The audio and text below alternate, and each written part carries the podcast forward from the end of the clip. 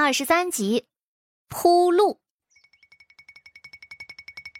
裴婉月昨天被逼着收敛尸体之后，回去就哭个不停，哭累了，自然也就睡着了。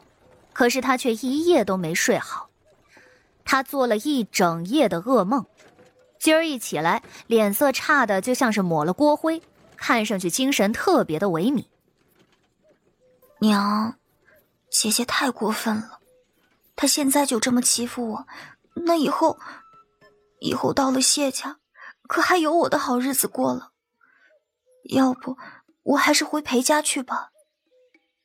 一听说谢桥又跟上了，裴婉月整个人都不好了，满脑子都剩下昨天的那副尸骨，还有昨晚的噩梦。卢氏戳了一下他的太阳穴：“你说的这是什么荤话？”裴家那是吃人不吐骨头的地方，我能让你回去吗？瞧你这点出息，还没有到谢家来就开始没骨气了。娘，我真的好害怕。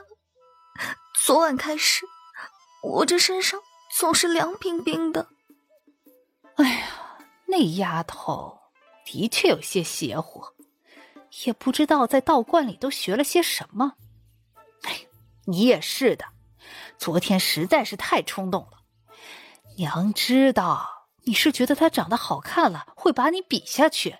可，可他命不长啊。裴婉月沉默了。不长命，活到二十不算长命。谢桥总不能这一两年的时间就会没了吧？哎呀，女儿啊，你想。他有再多的好，这身子不行，还是没有人会考虑他的。反而他越是优秀，就越给咱们谢家人长脸，也就是给你长脸。他若是出彩，那也是给你铺路啊。你说是不是？他这个女儿啊，在裴家的时候没人管、没人问的，所以那眼界是太窄了。裴婉月撇了撇嘴。谁都愿意做最出彩的那个，而不是成为别人的次选。想到这儿，裴婉月的脸色越发的不好了。娘，我有些难受，冷，还有点晕。卢氏一听，吓了一大跳，又仔细的摸了摸女儿的额头。哎呀，这是起热了，许是昨天吓着了。哎呀，好在有大夫跟着，娘这就让大夫给你瞧瞧。卢氏赶紧让随行的大夫瞧了瞧，大夫来给他诊了脉，只是普通的受寒起烧了，问题倒是不大。可是裴婉月的症状还挺吓人的，当天她有些不适，第二日就倒下了。大夫也是有水平的，裴婉月起烧起的不是太厉害。只是他自己就是觉得头晕、冰凉、难受，所以就一直在马车里头躺着。卢氏的整张脸都是臭的。回头进了城就停下，等你病好了再走。对着裴婉月，他倒是一脸慈母之相。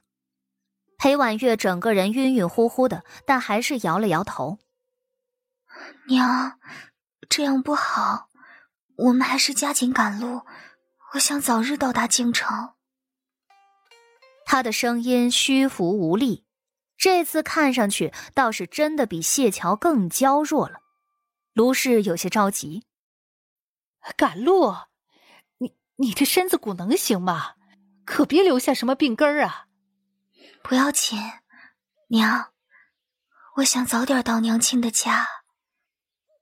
裴婉月执意如此。他想的很清楚了，自己不能以投靠的模样到谢家。如今病了，倒也是挺好。等到时候，谢家上上下下都知道他是被谢桥给吓病的，对他还能不多上几分愧疚之心吗？卢氏这会儿可不知道女儿所想，只以为女儿多年以来无所依靠，所以才会如此的患得患失。于是心里便更多了许多伤怀，更疼他了。当然，卢氏心里也在责怪谢桥，只是他不好说出来。谢桥坐的马车不是他张罗的，甚至谢桥的吃穿用度这会儿用的都是他自己的，这反倒显得他这后母刻薄了。如今这身边有不少下人都觉得他苛待谢桥了，若是再因为自己的女儿生病而去找谢桥的麻烦，那等到回了京城，可真的是没地儿说理去了。所以卢氏只能忍着，横竖不顺眼，干脆他就不看了。而谢桥反倒觉得更省心。与此同时，赵玄景已经带着人找到西南方向的那个荒凉的破村子。村子挺大，想找一件东西可是真的不简单，但是也比他们之前两眼瞎摸要强得多。赵玄景让所有人把村子仔仔细细的搜寻一遍。这村子上下全都被疯长的野草覆盖，只有一些被石头压住的地方才能过路走人。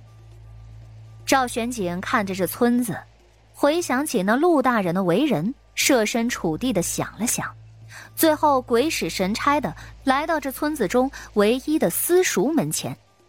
可这还没准备找呢。四周突然多出了不少的黑衣人，周侍卫等人顿时大惊。保护公子！一瞬间就打了起来，飞草漫天，血光四溅，昏暗的天空被这野草中的毛絮所覆盖，如同阴阴怪物一般。的一声，几道剑响炸开，渡雾穿云而来。赵玄景左手拿刀，一脚踹飞一个黑衣人。可是下一刻，那飞剑直冲向他的胸口，众人避之不及，个个大惊。瞬间，那剑枝就没入他的胸口，所有人都脸色苍白，失了血色。只听当啷一声，破开衣服的剑矢竟然直接落在了地上。赵玄景一怔，脑海中划过谢桥的话：“公子要小心冰刃和火星。”这是平安符和平安镜，贴身携带便可。不过这些只管这一路，别的管不了。小心冰刃和火星，这是那个平安镜救了他。见到赵玄景没事儿，身边的护卫们气势汹汹，连忙反扑。那群黑衣人本就胜在突如其来。如今失去了先机，便也有些无能为力起来。